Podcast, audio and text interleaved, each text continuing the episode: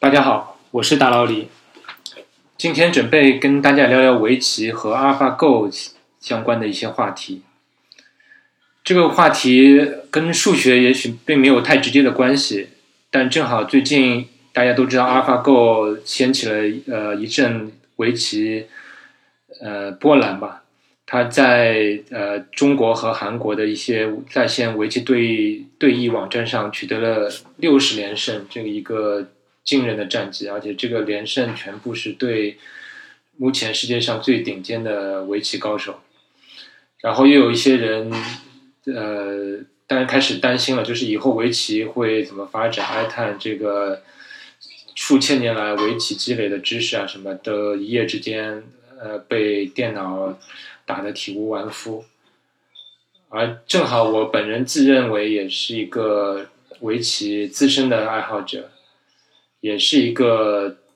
计算机方面的专业人士吧，所以我觉得我来聊聊 AlphaGo 和围棋是有一些资历和心得的。先说说我小时候是怎么开始学围棋的吧。其实我从来没有上过专门的围棋班，也没有请过专门的围棋老师来教过我。我学围棋呢，是我记得在刚刚上初中预备班的时候。这个预备班就是因为当初呃上海因为遇上一波出生高峰嘛，所以那一年呃小学入学的人数特别多，上海就决定就呃小学就呃六年级就全部转到初中去上。所以我正好是赶上呃预备班这一概念的第一第一年，所以我五年级小学五年级之后我就直接啊毕业了，小学算毕业了，直接进入初中。那那时候初中呃第一年就叫做预备班，然后也不知道预备班哪一天吧，正好遇上的班里两个同学，不知道怎么开始就放学之后在在教室里开始下围棋了。在这之前，其实我呃小学的时候我看过一些围棋书吧，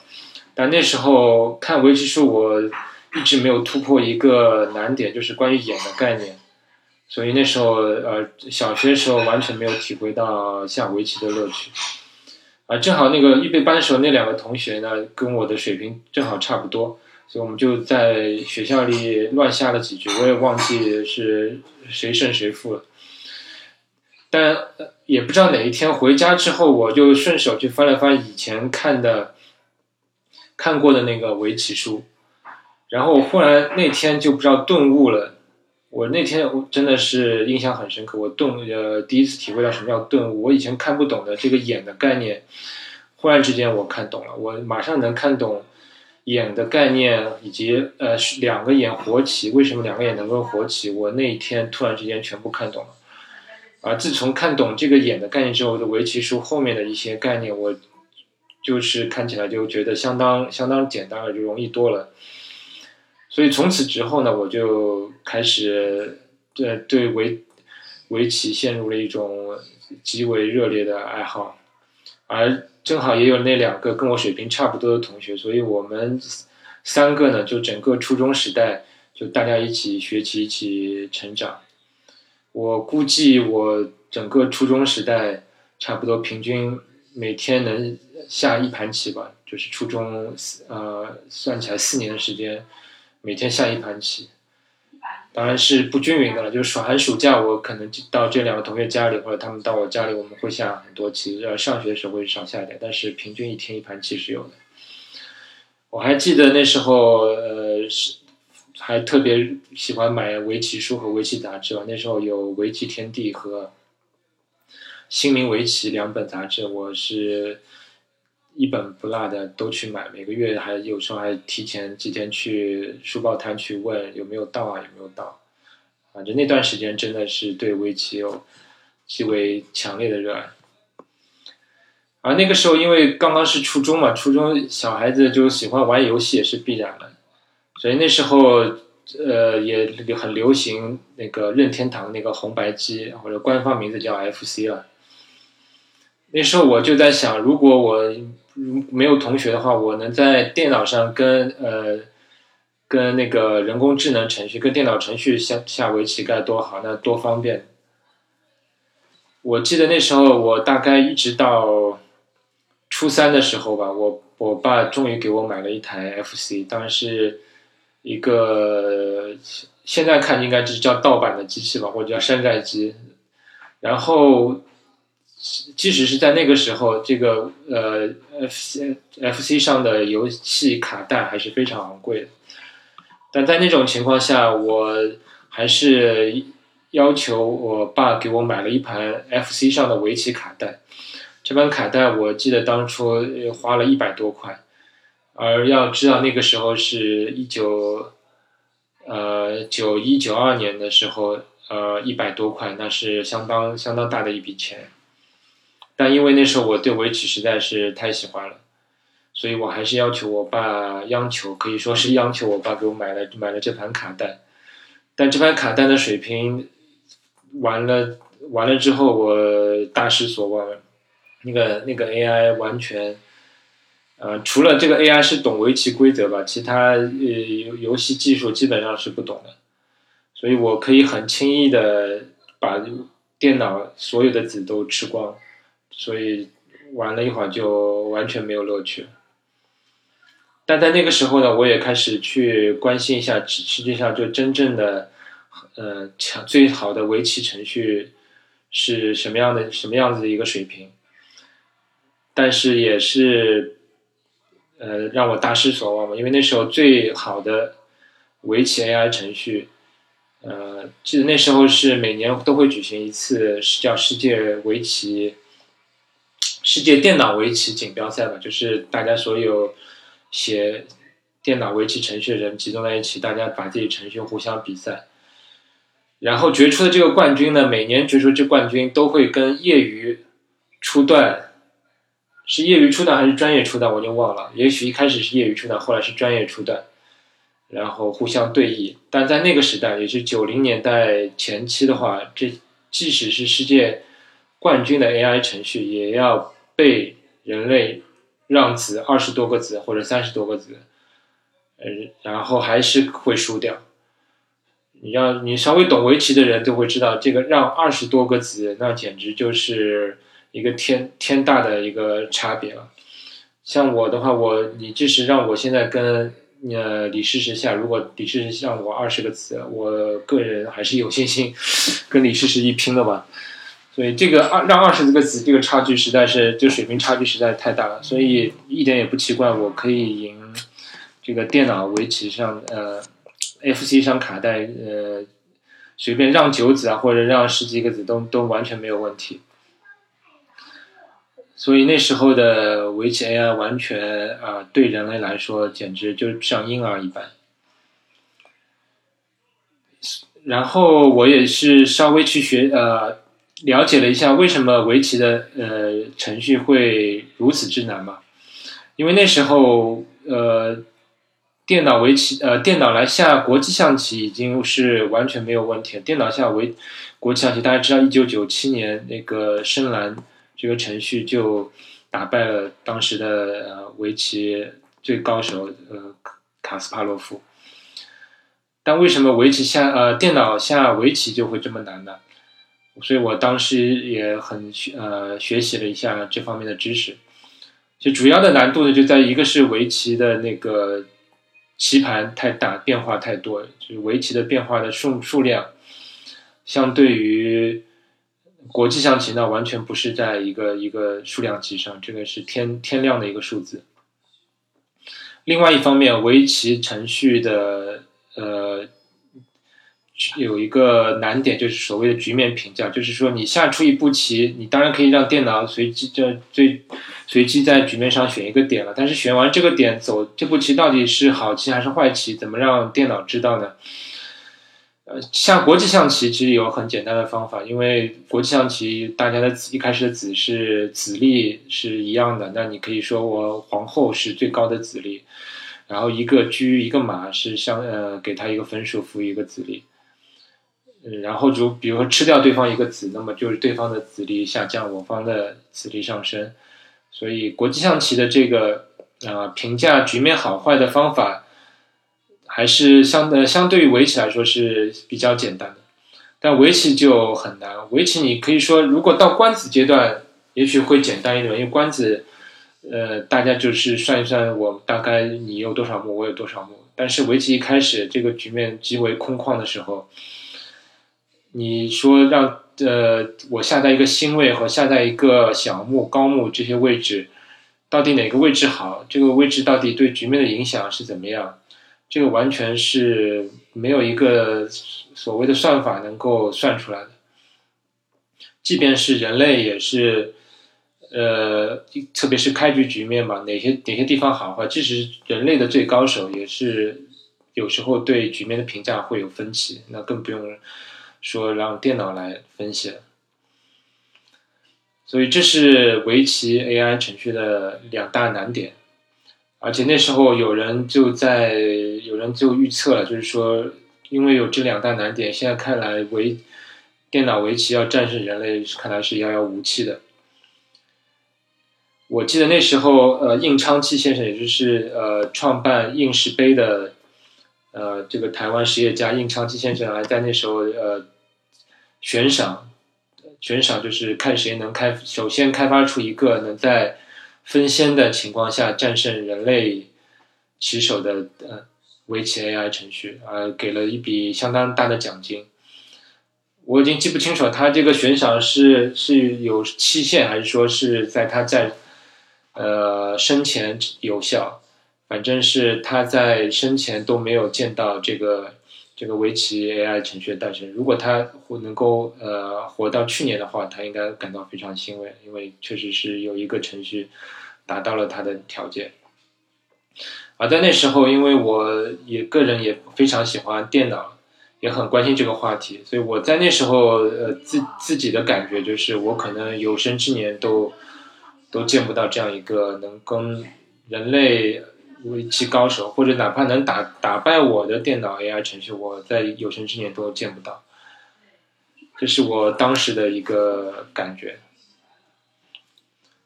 当然，此后我也是一直陆陆续续在关心这个电脑围棋 AI 的发展。虽然我初中毕业之后，因为呃这个同学也不在一个学校了，所以后面下棋会越来越少。但是我一直对围棋还保持着相当大的热爱，所以也一直在关心电脑围棋的发展。大概到工作之后，到二零零零年之后的某个时段吧，我还特地去研究了一个开源的呃电脑 AI 程序，叫 GNU Go。熟悉这个电脑行业或者熟悉 Linux 环境的人，一定知道这个 GNU 的前缀就是开源软很多呃开源软件基金会的一个前缀吧。所以打了 GNU，你肯定知道它是开源免费的一个软件。所谓 Go 就是呃围棋在英文里面的那个最通用的一个翻译，所以 GNU Go 就是一个开源的那电脑程序。我今天其实刚刚去又重新打开了一个旗下 GNU Go 的这个主页了，但是我发现它已经在二零零九年之后就再也没有更新了，这也是啊无可奈何，也是可以理解的吧，因为 GNU Go 完全是个开源，所以它完全是靠每个人。呃，自己业余时间去贡献的嘛，而且因为现在有新的算法 AlphaGo 这些东西出来，所以去维护 GNU Go 确实是没有太大意义的。而在那时候，呃，因为开源的呃电脑 AI 程序是很少的，GNU Go 是我唯一能找到的，所以我当大概在二零零三年、零四年左右的一段时间，我还特地把它下载下来研究了一下。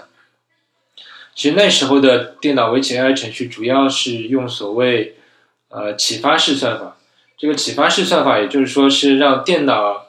来尽量模拟人类呃下棋方下棋方式的那种啊思考方式。像人下棋的话，一般就是说我先判断一下局面上我有呃几几条大龙啊，我每块棋的生存的可能性是高是低。然后哪些地方可能是大场，哪些地方可能是急所，哪些地方可能会需要打入啊这些方面，呃，所以这个棋，所以电脑呢，呃，这个电脑程序呢，就是要尽量模来模拟人类的思考方法，所以你会发现吉恩又构里面就有所谓呃龙呃大龙的概念，就是说我盘面上我有几条大龙，每条龙的气是多是少。如果我觉得我的气多，那么这条龙的生存可能性就大；如果一条龙的气少，就是生存可能性较低。那生气多的龙就所谓呃，就评价这条龙会比较强，然后具有攻击性；气少的龙那就比较弱，容易受到攻击。然后它会有一个简单的局面评价函数啊，就是看如果一个控点离我比较强的龙比较近，那么我就认为这个控点可能是最终被我俘获、被我控制的可能性越大，那就算作我的优势的那个位置。如果这个控点是离对方强势的龙比较近，那么就是这个点越可能被对方控制。然后我就评价一下整个局面的话，到底是谁控制。场上的空点的呃数量越多，那就是我的优势会越大。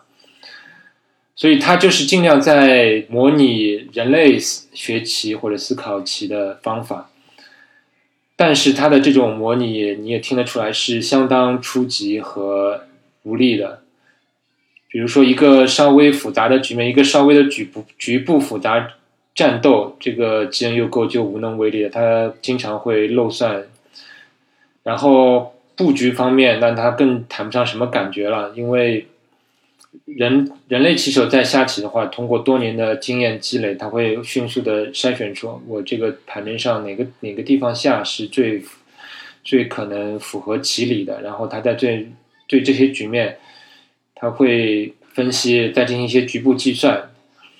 那他筛选这个局面最有可能的着点的这个过程，对吉恩优过就。很难以模仿，因为这是人通过多年训练而习得的一种感觉。所以我们经常下棋，在听讲解的时候，人家会说这手棋感觉怎么样怎么样。但你让电脑去学习这种感觉，完全没有可能。所以这个吉恩佑的水平，吉恩佑够的水平，也就长期呃没办法得到提高。这个局面一直到二零零六年左右会被被打破了。这时候，呃，有人运用了一种新的算法到围棋 AI 当中，这种算法叫蒙特卡罗算法。那什么是蒙特卡罗算法呢？我可以举个简单的例子，也是我很呃很小的时候，呃，刚学电脑的时候写过的一个程序。这个小的程序目的就是用来计算圆周率派派的数值，就是我想通过电脑来帮我算出派的呃精确值，比如说我想算出派小数点后两位的值，那它这个算法是怎么样呢？就是先让电脑不断的产生两个随机数，两个随机数的范围是，比如说是从负一到正一之间。比如说一一个数是负零点五，另外一个数是正零点五，然后我把这两个数想象成一个横坐标和一个纵坐标，把它，呃，你可以在脑子里想象一下，把它画成一个点，画在一个平面坐标系上，然后我再计算这个点到到原点的距离，如果这个点到原点的距离。呃，有两种情况吧。一种我是用判断一下它到原点的距离是大于一还是小于一。那你可以想象一下，如果我在平面坐标系上画一个呃，先画一个正方形，就是以原点为中心，以呃正一呃每条 a 每条坐标轴上取单位长度，就是正一、负一长度，截取一个大的正方形，这正方形的边长是二。然后我在这个正方形里面画一个内接的圆，这个圆就是半径为一的一个圆，内接的一个圆。那我产生了这个随机数的时候，画在这个坐标系上，那这个点有可能是在这个圆的内部，有可能是在这个圆的外部。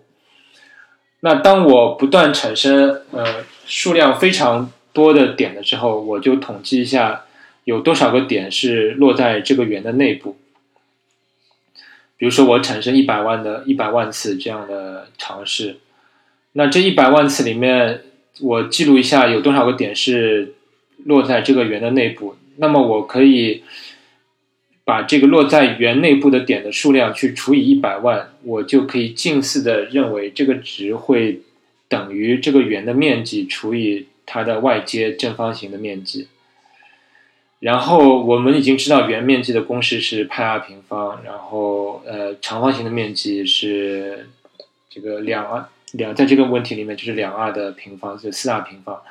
那这个比值是可以算呃算出来的，但然后这个比值里面有一个未知数是派。但我因为也知道了这个比值，通过我不断的采样产生这个随机数，我也产生了这个另外一个比值，就是电脑采样的比值。那么我就可以。通过这个方程来算出算出派的一个近似值，所以你会发现这个方法是相当巧妙，因为它都不需要太多的数学知识，它只是纯粹的像像这掷硬币一样来用概率的方法来算算出这个派的值。所以你你也知道这个为什么叫蒙特卡罗算法？因为蒙特卡罗是欧洲的一个赌城，赌城里面呃，如果你用数学分析，都是很多跟概率相关的呃东西。因为概率论最早发展出来的时候，也是呃经常是被用来处理一些赌博相关的问题了。所以大家就把这种跟概概率相关的啊算法叫做蒙特卡罗算法。那这种算法又是怎么用到围棋里面的来？其实是这样，因为我前面也说过，围棋里一程序很难的一点就是对局面的评价。那就有人想出这样一个办法，就是说我下了下了一步棋之后，我也不要再说用什么启发式算法去看下一步到底下在哪里好，我就索性让双方开始随机的下棋，随机下棋下到最后，我们再看看是谁输谁赢。但是我可以让双方随机的下许许多多的局面，那有没有这样一种可能，就是说，如果我这步棋下完，我的局面是有优势的，那么双方即使接下去都是两个我傻瓜随机再下棋，那也是优势这方赢棋的可能性更大一点的。然后，如果我是呃局面比较。弱势的呢？那我是不是两个双方随机下，我的输棋的可能性会更大呢？啊，有人通过这种尝试发现，还真的是有这种道理。所以呢，他就用蒙特卡罗算法来进行局势的评价，也就是说，我我先下一步棋，然后我就拼命的让双方随机的下，下完之后看谁谁输谁赢。然后我的目标就是说，我先找出我下在哪一个位置，能使我接下来即使双方是随机下的，也能看出，呃，也能达到我赢棋可能性最高的那个位置。那我就能认为这个位置是下一步，呃，最最好的一个位置。当然，它的算法其实还有一些小的，呃，比比纯随机会稍微改进一点。就是说我一旦我觉得某一步棋我。它使我赢的可能性更大。那我在随机的采样的过程中，会请把这步棋的采样频率略微的提高一点，因为只有多评多评价一下这步棋，那我才可能呃更准确的算出最后的概率。啊，当然这个算法是听上去是有点。笨的有点蠢笨的一个方法，因为它就相当于在两就让两个傻瓜在下棋来判断局面一样。但令人没有想到的是呢，这个算法其实是相当有效率的。自从这个算法引入之后呢，这个算法就把以前的所有这种启发式算法程序打败了。就启发式算法完全比不过这种算法。然后电脑围棋这个世界锦标赛里面的那个冠军程序呢，也一直就是都后从那年之后，基本上都是采用这种蒙特卡洛算法的。蒙特卡洛算法引入之后，电脑围棋的这个棋力也开始迅速的上升。到二零一二年的时候，有一个呃用这个电脑围棋程序已经在 KGS，就是相呃相当著名的一个在线对弈网站上，它能够。保持自己在上面达到六段的水平，所以这是一个电脑围棋 AI 当中一个相当重要的一个节点，就是零六年这个蒙特卡罗算法的引入。但那是我我刚刚听到这个消息，其实我其实心里还是有点呃不服气或者说不是很开心的地方。为什么？因为我觉得这种蒙特卡洛算法好像有一点把我像把贬低了围棋的价值，因为它好像就是说围棋只要随机下，我哪怕能够不停的随机随机找下着点，也能找出最好的最好的那个路数。所以我那时候心里是觉得这种方法并不是我心里中呃心目中最理想的呃围棋 AI 的方式，但也没办法，这个这个方式现在被证明是确实是最有效的。然后到二零一二年呢，还有一些突破性的进展，一就是有一个电脑围棋程序叫 Zen，他在对日本棋手武宫正树。九段的让四子棋的对局中，赢了武功正树。那武功正树是我小时候学棋中的一个偶像级的棋手啊。虽然他二零一二年的时候他年纪已经很大，肯定不在巅峰状态，但他肯也是世界曾经的世界顶尖高手。而一个电脑程序能够让四子赢世世界顶尖高手，那已经是呃，在我看来已经是非常了不起了。我我觉得我当时棋力肯定。是要输给输给在，如果在分先的局面下，所以这个是相当大的一个令人振奋的一个消息。还有一个消息呢，就是电脑围棋已经在二零一二年的时候，能够在七路棋盘上，就是七乘七的棋盘上完美解决围棋问题。这个所谓完美解决，也就是说，电脑已经知道了从第一步到最后一步。的最佳下法，就是说不可能有比这种下法更好的着法了。这也是一个非常了不起的成就。当然这个成就呃，并不能呃很好的扩展下去。所以七乘七能解决，但是对电脑来说，呃九乘九它就完全没有办法。这个花的时间，九乘九的围棋棋盘，如果它电脑要完美解决，还是完全做不到。但是七乘七的棋盘。大家就不用尝试去挑战围棋呃电脑了，因为电脑已经找出了完美的招招法。还有一个消息是，电脑已经可以在特定的官子局面完美解决官子局面，也就是说，呃，有人摆出了一个牌局，这个就是像像象棋，我们知道有很多牌局嘛，有些路边摊有那种呃摆摊的人会摆出一些残局局面让你去解。那围棋也有这种牌局，就有人排出了一个围棋快要中终局的局面，场面上有很多官子，然后这个电脑程序呢就能够完美的去解决这个官子局面。所谓完美呢，也就是说电脑已经知道了哪个地方是最应该先下的，而且哪些地方是呃后下的，就是它的每一步肯定都是最佳的走法。而且这个牌局其实给人类的九段高手呢是。人类是没有办法，呃，没有没有办法完美解决的，因为人类没有完，因为它每个关子的先后，人类只能粗糙的判断。在，呃，比如说这部这部关子，你说是先手，有先手，比如说三目，有些官官子是双方先手，有些官子是，呃，单方呃单方先手，官子其实是围棋当中也是相当复杂的一个问题。也你对一个呃业余学习的人来说，也许一辈子你都算不清一些官子的价值好坏。虽然九段高手能够很好的去去算，但是要完美解决呃官子局呃局面，对人类来说都是一个非常大的挑战。因为你你可以考虑场面上有有很多呃官子，如果你到底是先走一个。双方先手的官子呢，还是先走一个逆收的官子呢？还是说我先走一个后手很大的官子呢？这里面的分支条件太多了。你比如你认为这个地方是双方先手，但是你一走，对方可能认为我就跟他其他跟他局面更大的官子，我就不应。所以这个官子也是相当复杂的。而在这个牌局局面里面呢，就是它设置了很多局部相当复杂的局部，这些局部也会产生很多的分支。所以让九呃九段职业九段去判断，他都没办法算清所有的变化。但是这个电脑已经可以对每一步的先后已经算算完美的算出来了。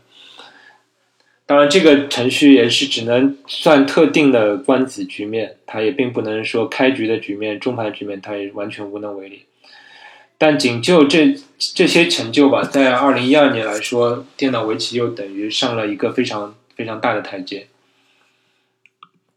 也正是在那个时候呢，我也开始又重新拾起了一些对电脑围棋的兴趣。所以我在这边可以顺带提一下，有一个呃。叫 Pachi 的 P A C H I 的呃开源的围棋 AI 程序，它目前在 KGS 上呃是能达到保持在四段的水平。然后这个围棋程序也是开源的，你可以下载，也可以单机运行。它是一个捷克的一个大学生，他作为呃计算机方面大学生，他。呃，研究 AI 领域，他作为他研究的一个附带的成果，他放把它放在了网上，而且他写了一些有关这个程序的一些论文，你有兴趣也可以去看一看。当然，它最大的好处就是说，你把它下载下来，你可以跟他一起呃对弈。我发现这帕奇其实已经水平已经非常好了，在小的棋盘上，我感觉我已经基本上赢不了他。在十九乘十九的棋盘上，我。即使分先的话，我也得非常非常耐心、非常小心的跟他下，才有可能赢他。你稍微不注意，就被他抓住一个漏洞，你可能这盘棋就输了。所以我推荐大家，如果有兴趣研究围棋 AI 的话，可以去下载一下这个 Party。这个 Party 也是目前开源的围棋 AI 程程序里面棋力最高的。然后再接下去就是到了去年二零一六年年头。这个 AlphaGo 的横空出世，一下子惊呆了，惊呆了所有人。我一开始还认为 AlphaGo 应该赢不了李世石吧，但没想到后来的这个局面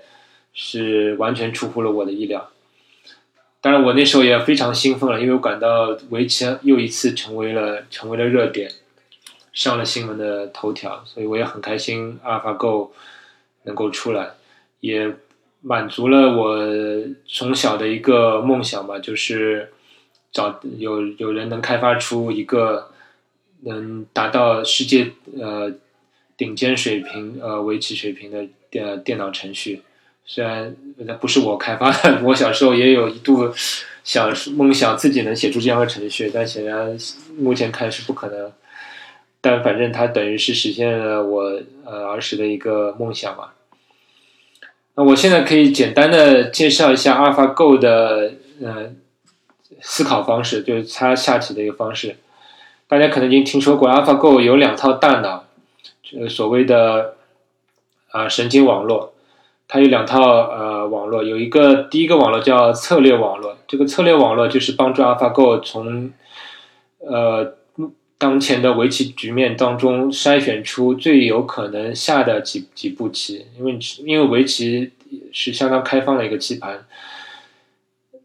每一步棋理论上都有，特别是开局吧，都有两百多步或者三百多种可能的下法。那如果让电脑一开始就对每一种下法进行评估，那显然效率是非常低下的。而这个策略网络就是。帮 AlphaGo 快速筛选出我应该去考虑的下法。那它是怎么能产生这些候选点呢？它其实也是就是靠呃模仿人类的想法。它怎么模仿人类？它就是不断的去打谱，去把历史上人类所有下过的，特别是高手下过的棋谱，它不断的输入进去，然后不断的打谱。打谱之后，它通过所谓的神经网络呢，它可以。记住，在特定的一个局面形状下，人类最有可能下的一些位置。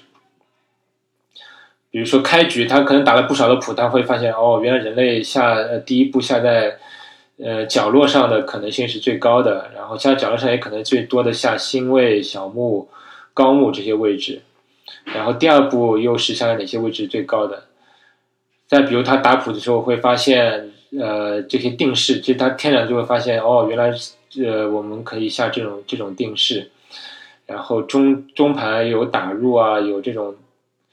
呃教吃或者贞子这些东西，其实都可以通过打谱来发现的人类最有可能的下法。但我这边说起来容易，做起来是非常非常困难的，因为你也可以想象，如打谱，你不能单纯的去模仿人类，因为每一步每一局棋，呃，即使你在下棋当中遇上了跟以前前人一模一样的呃局面，你也不能说下一步棋这个九段下的一定是最好的，所以你要学习他的下法，你也不能百分之百的那种去模仿，所以他也是不断的调，他内部有一系列参数来学习。就是说我到底在这样一个局面下，到底是产生哪些步数的可能性是最高？而 AlphaGo 通过不断的打谱来模仿人类下法呢，它据说去年看到一篇文章，就是说 AlphaGo 可以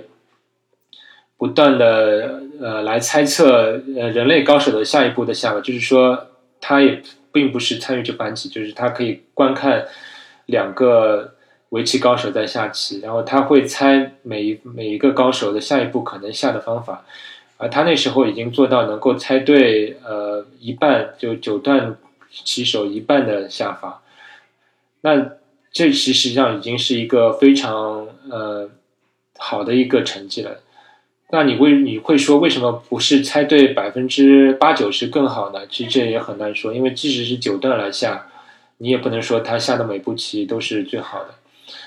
这也是电脑程序用这种方法来学习的一个难点，就是你可以学习人类的想法，但是你也不能百分之百去学习人的想法。你到底学到什么程度，这是一个很需要拿捏的一个一个东西。但 AlphaGo 不管来说能学到呃高手一半的成功成功率，那它其实我觉得是一个相当合适一个点。再高可能就学过头了，再低可能就就体力就不够。啊，这就是关于呃策略网络，也就是 AlphaGo 根据棋盘上的一个局面，它能迅速的筛选出四到五个最有可能的下法。那它怎么评价每每一步下法的后面的呃好坏呢？那就前面我们也说过，就是这其实也是以前的 AI 程序最最难的一个地方。然后 AlphaGo。呃，在这方面呢，其实它用的主要用的也还是蒙特卡洛算法，也就是说，它下出一个点之后，能够不断就拼命的来来计算，即使双方是随机来下，它从后面的那个最终的结果来判断我每一步棋的赢棋的可能性。当然，它有一个好处，就是说它可以借用它的策略网络来简化它的蒙特卡洛算法，也就是说，我后面也许。呃，我并不需要说下一步棋之后马上立即开始随机的下，比如说我可以继续用我自己的算法来产生对方的策略网，根据策略网络产生可能的下法，然后通过对方的下法，我增加这些下法的那个权重值，增加它的概率值，然后再进一步用蒙特卡洛算法来筛选，所以它的这个价值网络其实跟它的策略网络是有关联的。然后这个蒙特卡洛算法，因为之前已经是相当证明相当有效，所以它在局面评价方面是相当有效的。所以 AlphaGo 的主要特点就是根据这两套网络的策略网络和价值网络来进行下棋。当然，其中我我这样说其实是只能触及 AlphaGo 真正的这个思考方式一些皮毛，这其中的呃细节是非常复杂，也要用到。非常多的高深的那个数学知识，我现在也没办，呃，我个人首先也也达不到能够通通晓理解的水平啊，所以后面就就靠各位自己去研究了。那我自己也在思考怎么去打败 AlphaGo 呢？这个 AlphaGo 现在棋力这么强，有没有可能去赢 AlphaGo？其实 AlphaGo 出来之后，我们看到国内也有一些。人写了自己的呃 AI，在比如说那个最近比较火的那个刑天，包括日本的那个 DeepZen，这些 AI 程序的水平也一下子提高非常多。但这些程序是不是就能完美的就是将来再也没有弱点呢？是我这我这里根据自己一些思考，我个人想出了呃有可能有三三种方法来。挑战电脑程序，我只能说挑战吧，也许根本不成立啊。第一个方法就是说，呃，制造真子，什么呃，也就是说，我可以想办法让呃，我个人想法是在棋盘的某个角落先走出一个跟贞子相关的一个局面，然后我在棋盘的另一个角去引针。为什么这样下呢？因为电脑 AlphaGo 前面说了，它产生策略网络主要是，呃，主要是打人类的棋谱了，人类棋谱。但是他也学，他打完人类棋谱，他会记住各种形状，但这个形状呢，主要是根据。呃，局部的形状来记的，这当然这是我的猜测了，我也不知道他真的真的是每步棋是对局部或全局的权重是怎么样考虑的，我完全不知道。但如果 AlphaGo 是侧重于局部的，那么贞子正好是围棋当中一个比较特殊的局面，因为它是让棋盘中比较远的一个位置对棋盘的另一块位置相当远的一个位置产生了一个重要的影响，所以我也不知道 AlphaGo。能不能很好的处理引针？如果他不能处理引针的话，那么他正好是我们可以攻击他的一个弱点。另外一个呢，就是模仿棋。模仿棋虽然有点耍无赖了，但是对电脑来，呃，跟电脑下棋的时候，呃，正好我可以看看 AlphaGo 是自己跟自己是怎么怎么下的，然后也可以节省节省很多时间吧。虽然这次呃刚刚结束的这次这次 AlphaGo 的线上呃测试，呃台湾的那个周俊勋九段也用了模仿器，但是他很遗憾，他在下了五十几手的时候就停止了模仿。其实我很想看看，如果下下到七八十手或者一百多手之后，AlphaGo 会怎么处理模仿器，这也是蛮有一点蛮有意思的，应该是。最后一招我考虑可能就是骗招。骗招的话，就当然这个骗招绝对不是我们平时就是说，呃，高手在也真的高手也其实也不会用骗招了。就是说，平时我们两个刚学棋的人，就是欺负对方一下，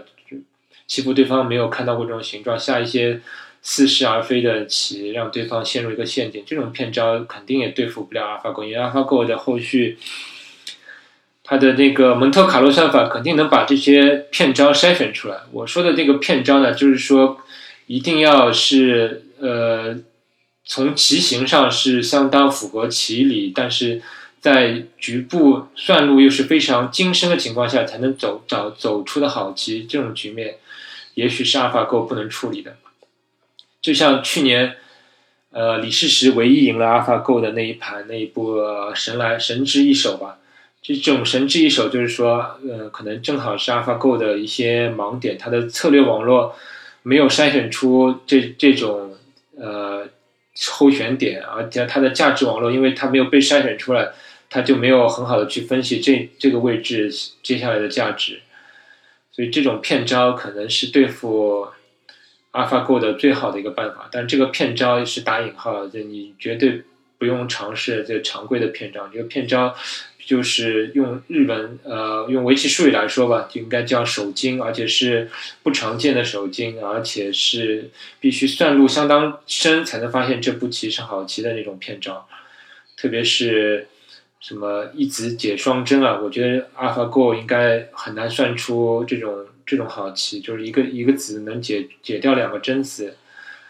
当然说起来容易，你真的。你也没办法说，我跟二号狗下棋当中故意能引导局面，能够走出这样的骗招，这是呃没办法故意走出来的，所以这也不是一个可以直接直接采用的招数吧。呃，以上就是我三条大概啊胡思乱想的这个怎么打败 AlphaGo 的一些一些想法。最后我要说说看，将来围棋的发展会如何？这次因为 AlphaGo 出来，有人就慨叹说：“哎呀，完了，我以后我就不用下围棋了，因为围棋已经人类再怎么下都下不过机器，我还我学棋下棋还有什么意义呢？”其实我觉得这种想法有点太杞人忧天。其实我们也能看到，九七年这个深蓝程序之后出来之后，呃，国际象棋其实还是有这么多人在下，并没有人因为因为这个深蓝出来就觉得下国际象棋就没有意义。同样，我觉得 AlphaGo 出来并不妨碍人类去下围棋，因为人类下围棋并不是呃有多方面的动力吧。其实最主要就是人，如果你一个人下棋能感受到乐趣，那就人就会去学学这个围棋。而且因为有电脑 AI 出来，就是有一点好处，就是将来学棋更容易。我记得有人有人说会说，将来可能，呃，围棋这个家教不好做。我觉得这个倒是倒是有可能的，因为 AI 出来之后，每个小朋友可以在家里跟电脑程序呃学棋了，所以围棋家教可能会少，但是学棋学棋会更容易。所以我这方面来说，反而是对围棋发展是有利的。另外一方面，也不排除同人类不断的跟电脑。程序去下人的下棋的水平会进一步提高，像像 AlphaGo 其实，呃，我不不知道将来有没有可能，呃，谷歌能放出一个就是简易版的这个电脑程序放在那个 KGS 或者电的各种网站上，让人类有机会去挑战它。那这样人在跟他下棋的时候，人的那个对围棋的理解也会也会不断提高。这样我不我不我不敢肯定啊，将来有没有人因为不断的跟呃电脑来下，就人的水平反而能也能在一定程度上去呃反超电脑 AI，这个我觉得现在还下结论还有点太早，但我觉得人的水平会会不断不断的提高的。另外一个比较有意思的是，我们可以考虑以后让 AI 来讲棋，就是做做那个。人类对局中的那个评价，因为我们也说了，这个 AlphaGo 现在，如果我们认为 AlphaGo 的评价是呃最最准确的话，那么以后两个九段高手在下的时候，我们可以让 AI 来评价当前局面，如果让 AlphaGo 下会下在哪里，让 AlphaGo 来评价一下目前谁的优势多一些，谁的优势少。如果我们认为 AI 是是呃。达到这超人的那个水平的话，那么这种情况让 AI 讲棋倒是蛮有意思的。AI 会说啊，如果我下我会下在这里，然后因为你这个九段下在这里，我 AI 会说啊，你这个步棋是臭棋啊什么，这个倒是倒是蛮有意思的。